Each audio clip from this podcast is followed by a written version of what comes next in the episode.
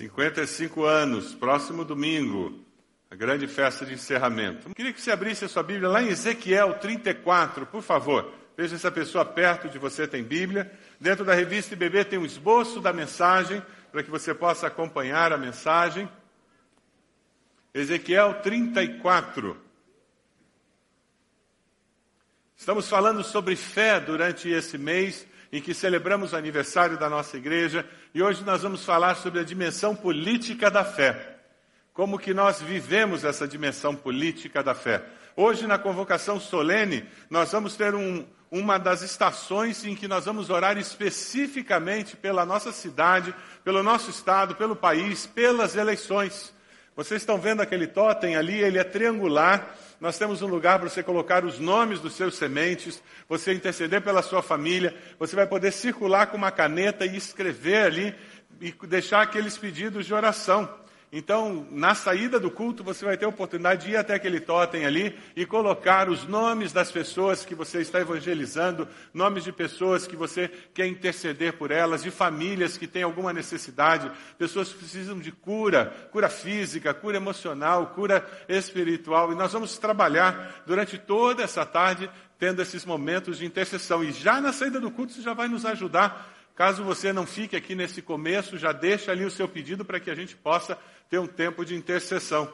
Ezequiel 34, a partir do versículo 1, nós vamos estar trabalhando. Eu hoje vou usar a nova tradução na linguagem de hoje. Ela facilita a compreensão desse texto dentro do contexto histórico que nós temos ali. O país que está sendo construído, que nós desejamos, vai ser construído de uma forma muito significativa daqui a 15 dias, nas eleições presidenciais. Que tipo de mudanças você espera no nosso país? Qual a importância que os evangélicos terão nessas eleições? Somos aproximadamente 30% da população. Que país nós desejamos realmente construir? O que acontecerá com os bons políticos e com os maus políticos neste momento de eleição? O voto evangélico, mais do que nunca dentro dessa realidade, assume a dimensão de promover justiça, promover paz, promover liberdade, promover igualdade, que são valores preconizados pelo Evangelho. Como conviver com as injustiças que permanecem. E nessas épocas de eleição, a gente mais do que nunca está consciente dos problemas de injustiça e de corrupção. O texto que nós leremos, ele nos relembra de uma situação que tem a ver com Israel. Israel foi chamado por Deus, dentre todos os povos do mundo, para ser um povo alternativo, para viver de uma forma diferente. Eles foram chamados por Deus, convocados a realizar um culto diferente, um culto monoteísta e não idólatra, no meio de nações idólatras e politeístas. Deus queria que eles fossem diferentes de todas as outras nações. Eles foram chamados também para viver uma ética diferente, no meio de morais, desonestos, mentirosos. E a palavra de Deus e o desafio de Deus para aquela nação é vocês vão ter valores éticos diferentes. Eles foram chamados também para se organizar de uma forma diferente como Estado, acabando com injustiças sociais, sem corrupção, Juízes que julgavam justamente com o mesmo sistema de valores para o rico e para o pobre. Israel foi chamado por Deus para ser um povo alternativo e nós, hoje, Igreja de Cristo Jesus, somos chamados por Deus para ser esse povo alternativo. Nós vivemos hoje no Brasil uma situação muito semelhante à de Israel, que é descrita nesse texto que nós vamos ler. Muitos governantes que devoram e destroem. Quando já estávamos cansados e pensávamos que não conseguiríamos ver algo maior do que o mensalão, e cansamos de falar em milhões, surge o escândalo da Petrobras. Agora já não falamos mais em milhões, falamos em bilhões. Mudou a cifra que é utilizada. A inflação começa a rondar, a insegurança começa a surgir. Sistema público de saúde, mais do que nunca, está mostrando a sua falência. Apesar do ex-presidente Lula ter dito que vai sugerir ao Obama que implante o SUS nos Estados Unidos, na hora que ele teve câncer, ele não cogitou a possibilidade de procurar um hospital do SUS para tratar o seu câncer. Ele foi no Sírio-Libanês. É curioso porque o hospital evangélico está nessa crise e não é apenas por causa do hospital evangélico má gestão. Certamente existem alguns fatores internos. Mas todas as santas casas do país estão em crise e todos os hospitais filantrópicos do país estão em crise financeira. Porque é inviável com o que o SUS paga pelo atendimento àqueles que são atendidos pelo SUS, é inviável manter a porta aberta para atender alguém. Muito menos dar remédio, usar luvas, fazer suturas, raio-x, é inviável. É uma brincadeira de mau gosto que acontece na saúde do nosso país. Temos relatos de fortunas sendo enviadas para o governo de Cuba, construção de um porto quando os nossos portos precisam de reforma, quando nós precisamos de mais portos. Agora o governo vai enviar dinheiro para a Colômbia, para acabar com a fome na Colômbia. Porque já acabou a fome no Brasil. E continuamos enviando dinheiro para Cuba através de, do programa Mais Médicos fortalecendo um regime que estava à beira da falência. E a perseguição religiosa, velada ou aberta? Essa semana, a primeira Igreja Batista de Niterói colocou uma faixa na frente. Venha orar por Niterói. E colocou os horários das reuniões de oração. O prefeito da cidade, que é do, do Partido dos Trabalhadores, passou na frente da igreja e mandou fiscais tirarem a placa a faixa.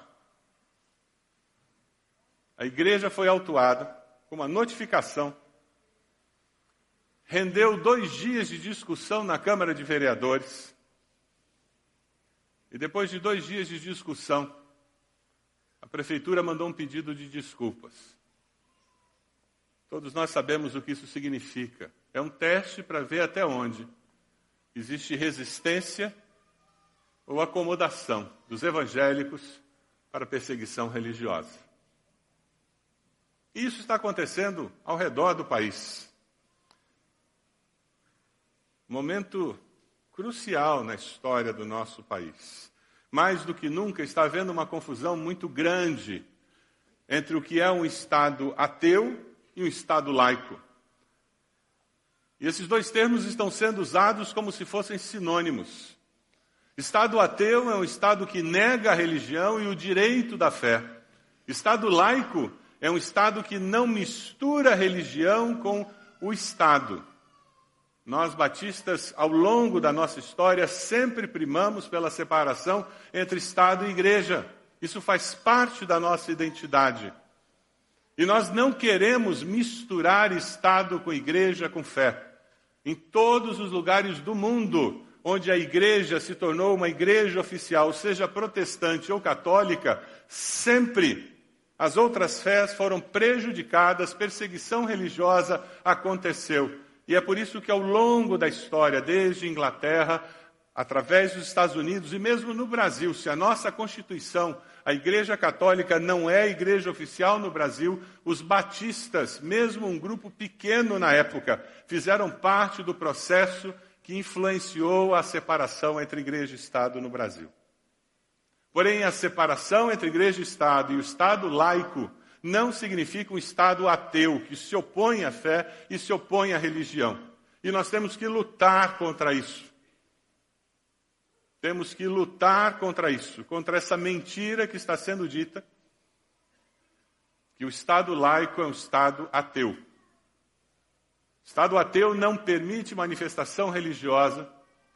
O Estado laico, ele garante o direito de que as pessoas manifestem e vivam a sua fé em toda a sua plenitude. Isto é um Estado laico que dá direito à sua população. No texto que nós vamos ler, em Ezequiel 34, nós encontramos uma nação em situação caótica porque os seus governantes não cumpriam o papel que Deus havia delegado a eles. Deus revela o pecado dos maus governantes do versículo 1 ao versículo 10. Veja se alguém do seu lado tem o texto para que ele possa acompanhar. Eu estou lendo na tradução na linguagem de hoje. O Senhor me disse o seguinte, homem mortal, fale contra as autoridades que governam o meu povo de Israel. Profetize contra elas e diga que eu, o Senhor Deus, estou dizendo o seguinte: Vocês, autoridades, são os pastores de Israel. Ai de vocês, pois cuidam de vocês mesmos, mas nunca tomam conta do rebanho. Vocês bebem o leite das ovelhas, usam a lã para fazer roupas e matam e comem as ovelhas mais bem tratadas, porém não cuidam do rebanho. Vocês não tratam as fracas, não curam as doentes, não fazem curativos nas machucadas, mas vão buscar as que se desviam, nem procuram as que se perdem. Pelo contrário, vocês tratam as ovelhas com violência e crueldade. E por não terem pastor, elas se espalharam. Animais ferozes mataram e comeram as ovelhas. As minhas ovelhas andam perdidas pelos morros e pelas altas montanhas, estão espalhadas por toda parte. Ninguém busca essas ovelhas, ninguém procura encontrá-las. Pois bem, pastores, escutem o que eu, o Senhor Deus, estou dizendo. Juro pela minha vida que é melhor vocês me escutarem, pois não por não terem pastor, as minhas ovelhas foram atacadas, mortas e devoradas por animais ferozes. Os meus pastores não foram procurá-las, eles estavam cuidando de si mesmos e não das ovelhas. Por isso, vocês, pastores, prestem atenção. Eu, Senhor Deus, declaro que estou contra vocês. Tirarei de vocês as minhas ovelhas e não deixarei que vocês sejam seus pastores. E não deixarei que continuem a ser pastores que só cuidam dos seus próprios interesses. Livrarei as minhas ovelhas do poder de vocês, para que vocês não possam devorá-las. Quando nós lemos o Velho Testamento, é muito importante termos em mente que Israel vivia um sistema político que era teocrático. Deus era o grande governador do país, política, fé, ética eram tudo misturado. Mas é muito interessante nós percebemos que não apenas no Antigo Testamento, mas nos escritos da época no Oriente, governantes eram comumente chamados de pastores. Segundo Tyndale, um comentarista, a palavra pastor no original, ela significa liderança que cuida, liderança que é responsável. É por isso que na tradução na linguagem de hoje, tentando ser mais claro, a Bíblia na linguagem de hoje, ela é uma tradução feita para pessoas pensando em pessoas que conhecem uma estrutura gramatical do português e que têm um vocabulário até a quarta série do ensino médio, do ensino fundamental, perdão. E procurando ser mais clara, a Bíblia na linguagem de hoje diz: Homem mortal, fale contra as autoridades que governam o meu povo. E mais tarde eles deixam o texto usado no original, que é pastor.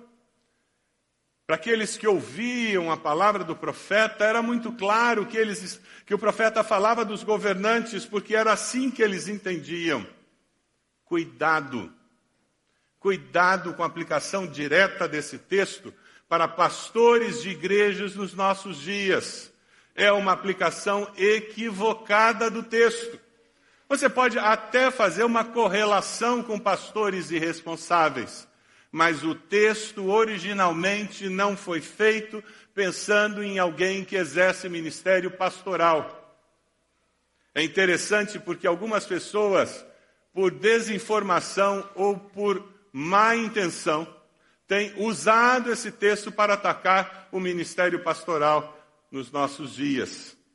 É interessante porque maus governantes, pastores, são condenados porque desagradam a Deus ao oprimir o povo. Dê uma olhadinha nos versículos 23, 24, onde nós encontramos um exemplo disso. Versículo 23: Eu darei às minhas ovelhas um rei que será como meu servo Davi, para ser o seu único pastor, governante. Ele será o seu pastor e cuidará delas, o seu governante cuidará delas. Eu, o Senhor, serei o Deus delas, e um rei, como meu servo Davi, será o seu governador. Sou eu, o Senhor, quem está falando. Davi não era sacerdote, ele não servia no templo, mas ele era visto como pastor, governante, porque ele governava o povo, ele era rei. O profeta Ezequiel, nesse texto, ataca a ganância e o egoísmo dos governantes do povo de Israel. O desafio das urnas que nós estamos enfrentando É como eleger líderes que de fato cuidem dos interesses do povo. Como acompanhar quem foi eleito para garantir que eles vão fazer o que prometeram. Existem três acusações básicas nesses versículos. Veja lá, versículos 2 e 3. A primeira acusação é porque eles exploravam cruelmente o povo.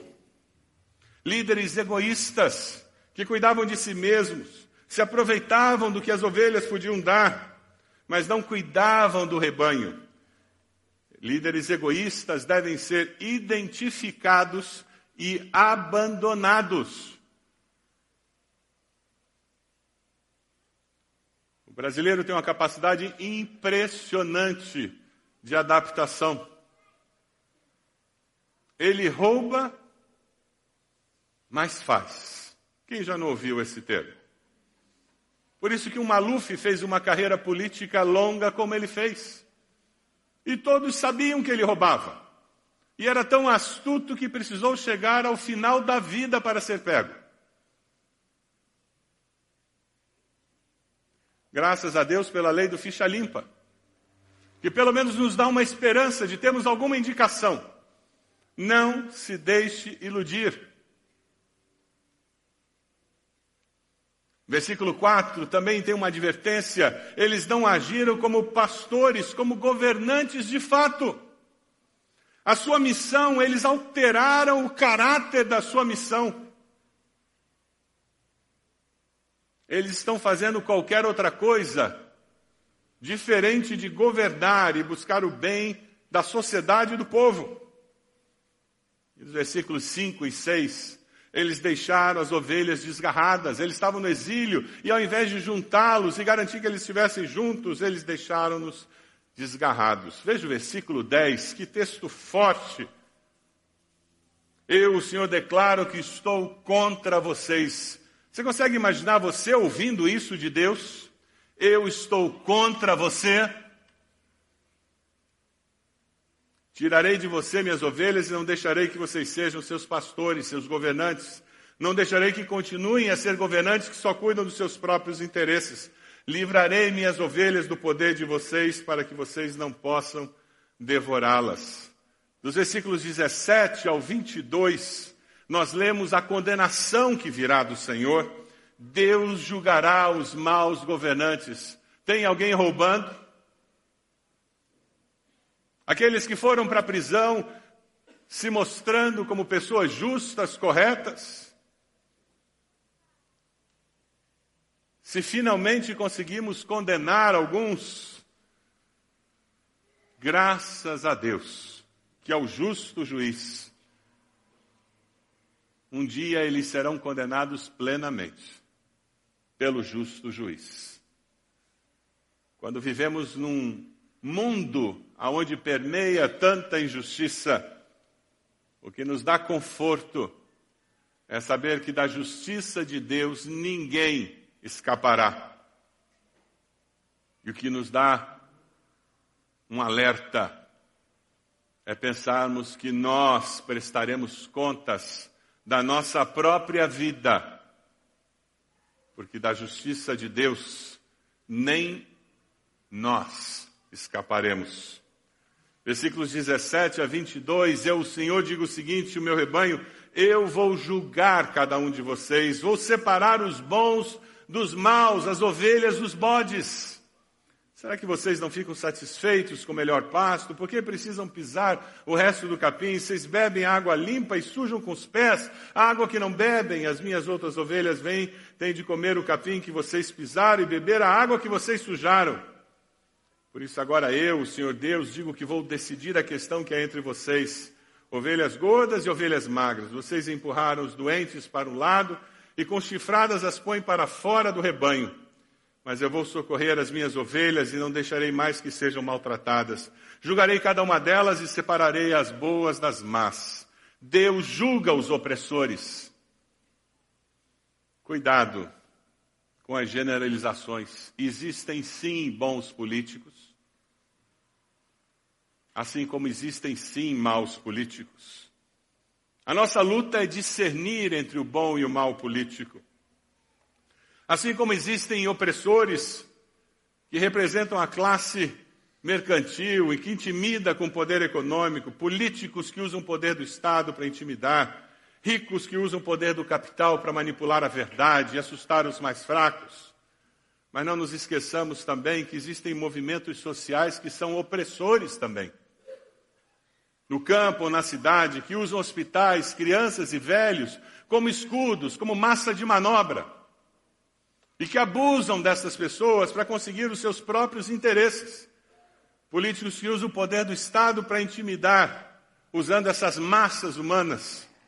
Movimentos sociais que usam pessoas simples para manipular a verdade. Pessoas que são sem terra profissionais, sem teto profissionais, que vão de invasão a invasão. E que com esse procedimento, que é aprovado pela liderança do movimento, acabam atrapalhando a validade de um grito por justiça social tão pertinente daqueles que não têm onde morar. Que dificuldade. Como cidadãos de bem como nós, pessoas que procuram viver uma vida justa, podem discernir entre aqueles que manipulam a verdade e os que falam a verdade. Os versículos 18 a 20 revelam uma dificuldade que ia além dos governantes. Dê uma olhadinha no texto.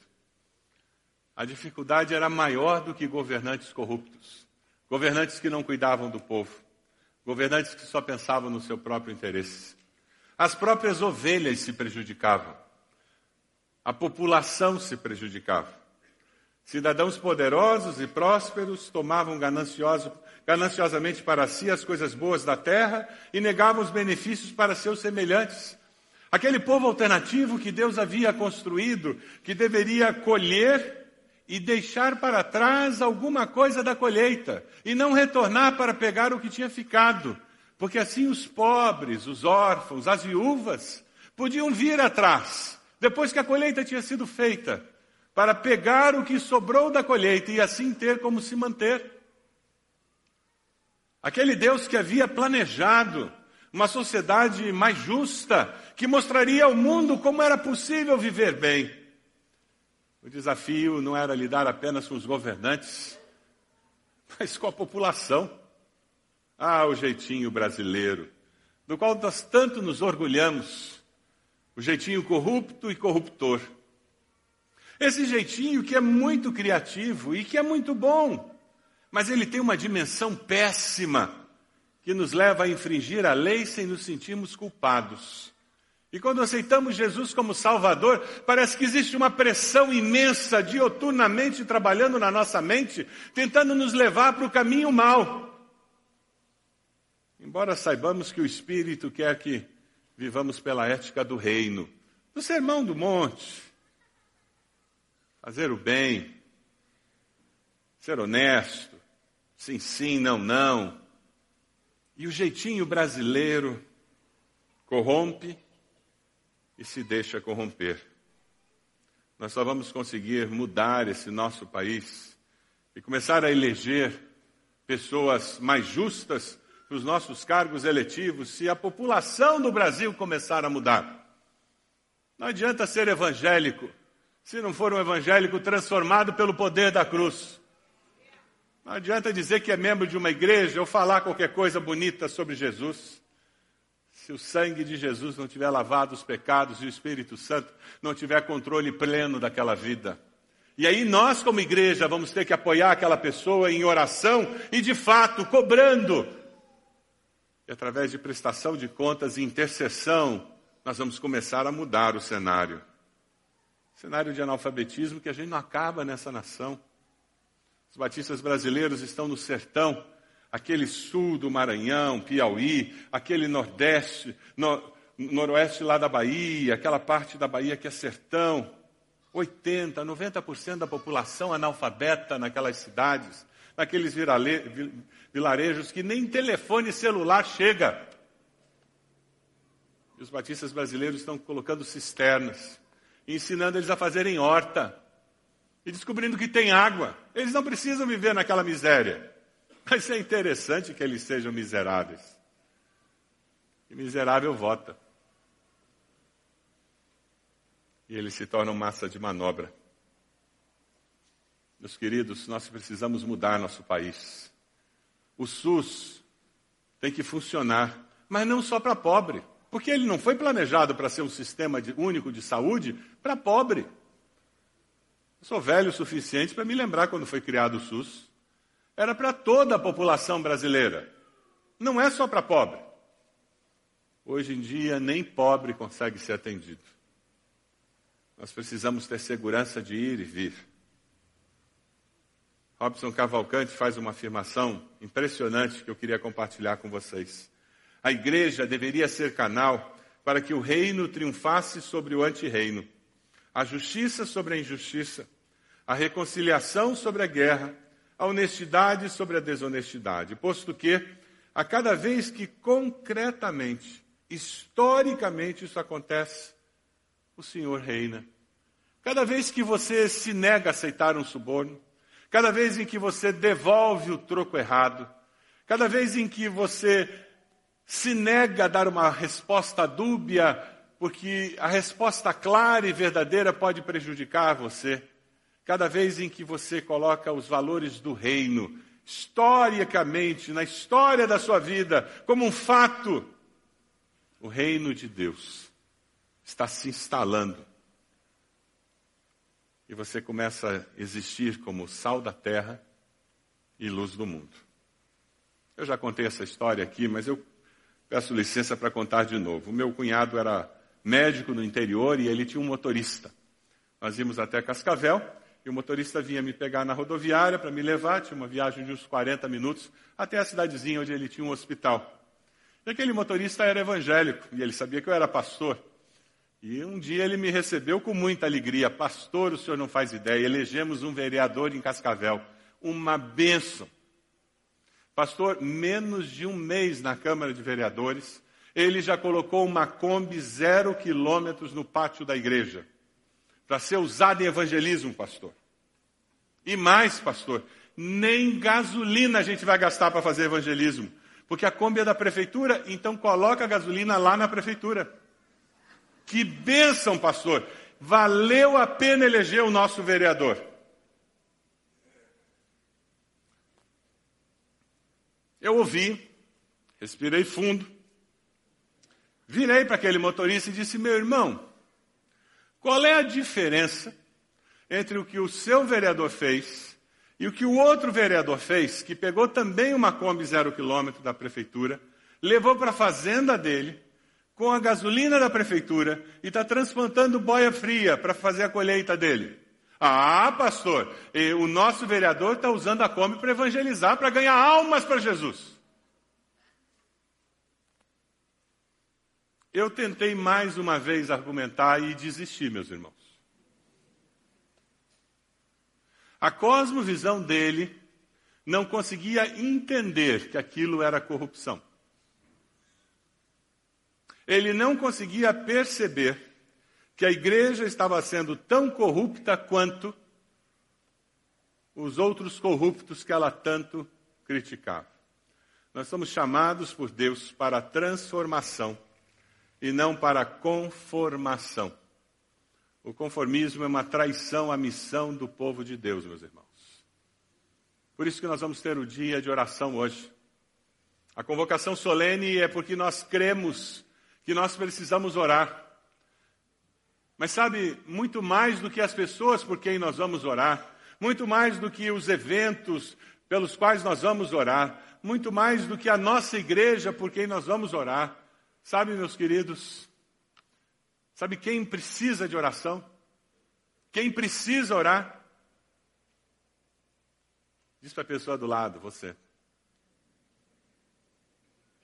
Sou eu, eu que preciso orar. Não, eu vou orar por pessoas, mas eu é que preciso orar. Eu é que preciso de oração. Eu é que preciso gastar tempo diante de Deus. Eu é que preciso de oração. Por isso que nós vamos hoje jejuar até as nove horas da noite, por isso que hoje nós vamos gastar o dia inteiro em oração. Mas não basta só oração, precisa de ação. É por isso que a palavra é ora, ação. É oração. voto consciente, participar conscientemente na sociedade, nos, nos lugares onde nós estamos inseridos. E nós fazemos isso porque Deus é o nosso bom governante. Se os nossos governantes humanos estão falhando, Deus não falha. E Deus fala que Ele vai nos resgatar do exílio. Dê uma olhadinha aí no versículo 11, 12. Deus diz que eu buscarei as minhas ovelhas e as trarei de volta.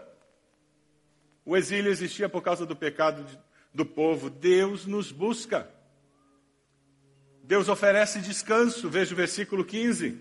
Eu mesmo serei o pastor do meu rebanho, encontrarei um lugar onde as ovelhas possam descansar. Viver longe do plano de Deus gera muito cansaço. Por isso que Jesus disse: Venham a mim, todos vocês que estão cansados, sobrecarregados, e eu lhes darei descanso. Deus cura nossas feridas. Versículo 16: Dê uma olhada, farei curativo nas machucadas e tratarei das doentes. Nosso Deus é um Deus que cura. Vamos ler uma parte do texto a partir do versículo 23? Vamos ler juntos? Eu darei às minhas ovelhas um rei que será como meu servo Davi, para ser o seu único pastor. Ele será o seu pastor e cuidará delas. Eu, o Senhor, serei o Deus delas, e um rei como meu servo Davi será o seu governador. Sou eu, o Senhor, quem está falando. Farei uma aliança com elas para garantir que tenham segurança. Eu abençoarei as ovelhas e deixarei que vivam em volta do meu monte santo, quando eu livrar o meu povo daqueles que o escravizaram e quebrar as suas correntes. Aí todos ficarão sabendo que eu sou o Senhor. Eles viverão em segurança e ninguém mais fará com que fiquem com medo. Vocês, minhas ovelhas, ovelhas que eu alimento, vocês são seres humanos e eu sou o seu Deus, diz o Senhor Deus.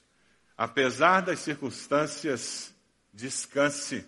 Deus sempre vem e socorre os oprimidos pelo governo, pelos vizinhos, por parentes, por Satanás. Eles viverão em segurança e ninguém mais fará com que vivam com medo, com que sintam medo. Nós, como igreja, devemos agir socialmente promovendo justiça, acompanhar e cobrar de autoridades públicas políticas justas. A igreja, através dos membros, nós precisamos nos envolver em conselhos comunitários. Precisamos que os nossos membros se envolvam na estrutura da sociedade, fazendo concurso público, participando de posições de liderança dentro da estrutura da sociedade, para que nós possamos permear a nossa sociedade e influenciar os processos que existem. E ao mesmo tempo precisamos de pessoas do nosso meio que sejam levantadas por Deus para cargos eletivos e participem desses processos, mas prestando contas a Deus e ao povo de Deus. Você terá que votar daqui a 15 dias um voto responsável. Lembre-se que não existe candidato perfeito. Procure uma agenda eleitoral mínima no seu candidato. Não se esqueça de avaliar as coligações do partido do seu candidato. Porque dependendo do partido que faz parte da coligação, você vai estar dando voto justamente para quem você abomina. Cuidado. Ore. Informe-se. Elimine aos poucos até chegar ao seu candidato. Isaías 62, 1 diz: Por amor de Sião, eu não sossegarei, por amor de Jerusalém, não descansarei, enquanto a sua justiça não resplandecer como a alvorada e a sua salvação como as chamas de uma tocha. Eu gostaria de adaptar esse texto para o nosso Brasil. Vamos ler juntos o texto adaptado? Por amor do Brasil, eu não sossegarei. Por amor de Brasília, o centro de poder, não descansarei, enquanto a sua justiça não resplandecer como a alvorada e a sua salvação como chamas de uma tocha. Você quer assumir esse compromisso de orar diariamente pelas eleições, pelo nosso Brasil? De informar-se para que o seu voto de fato promova a justiça? Confiar em Deus que Ele há de nos guiar? Se você deseja assumir esse compromisso, coloque-se de pé onde você está, dizendo: Eu quero, por amor do Brasil, eu não vou sossegar. Por amor de Brasília, eu não descansarei enquanto a sua justiça não resplandecer como a alvorada, a sua salvação como as chamas de uma tocha. Nós vamos cantar uma música que fala, é uma oração pelo nosso país. E depois disso nós vamos orar pela nossa nação.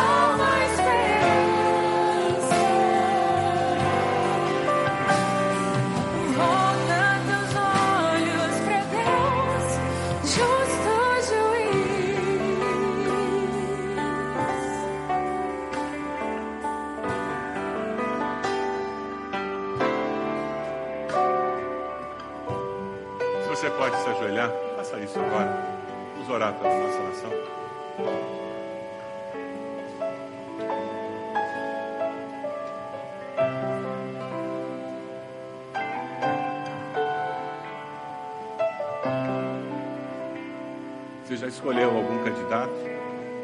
Tem alguém que você tem convicção no coração de que vai votar nessa pessoa? Coloque essa pessoa diante do Senhor agora. Essa bênção do Senhor sobre a vida dela. Peça que Deus esteja orientando o processo eletivo dessa pessoa. E em sendo eleita, que ela possa abençoar a nossa nação.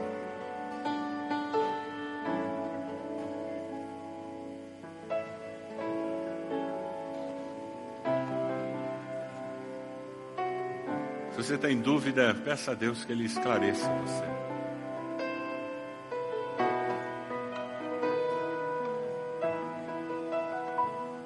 Senhor amado, nós oramos pelo nosso Brasil. Pedimos as bênçãos do Senhor sobre a nossa nação.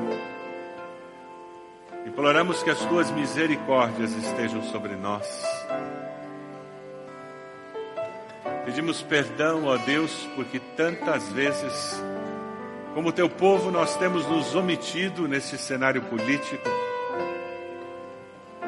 E isso tem dado espaço para que pessoas que não temem e não amam ao Senhor tenham ocupado posições em que exercem poder e definem caminhos da nossa nação.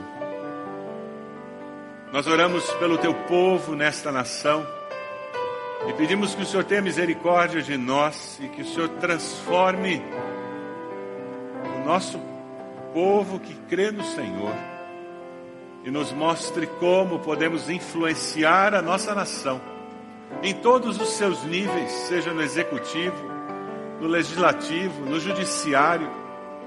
Ó Deus, que nós consigamos penetrar como sal da terra e luz do mundo, tornando o nosso país um país melhor, porque Jesus nos tornou pessoas melhores. Ó Deus, nós queremos ser instrumentos para que o teu reino cresça. Abençoa-nos, ó Pai, na escolha de candidatos, nesse privilégio e responsabilidade que temos em nossas mãos. Abençoa-nos, ó Pai. Nós te agradecemos, porque o Senhor é aquele que detém toda a autoridade. E nós confiamos na justiça final que virá do Senhor. E enquanto vivemos aqui, Senhor, queremos viver promovendo justiça na nossa sociedade. Usa-nos, Senhor, como indivíduos, usa-nos como igreja do Senhor em Curitiba nós nos consagramos a Ti. Oramos pela nossa nação. Oramos pelo nosso Estado. Oramos pelos candidatos, Senhor. E fazemos no nome de Jesus. Amém. Amém.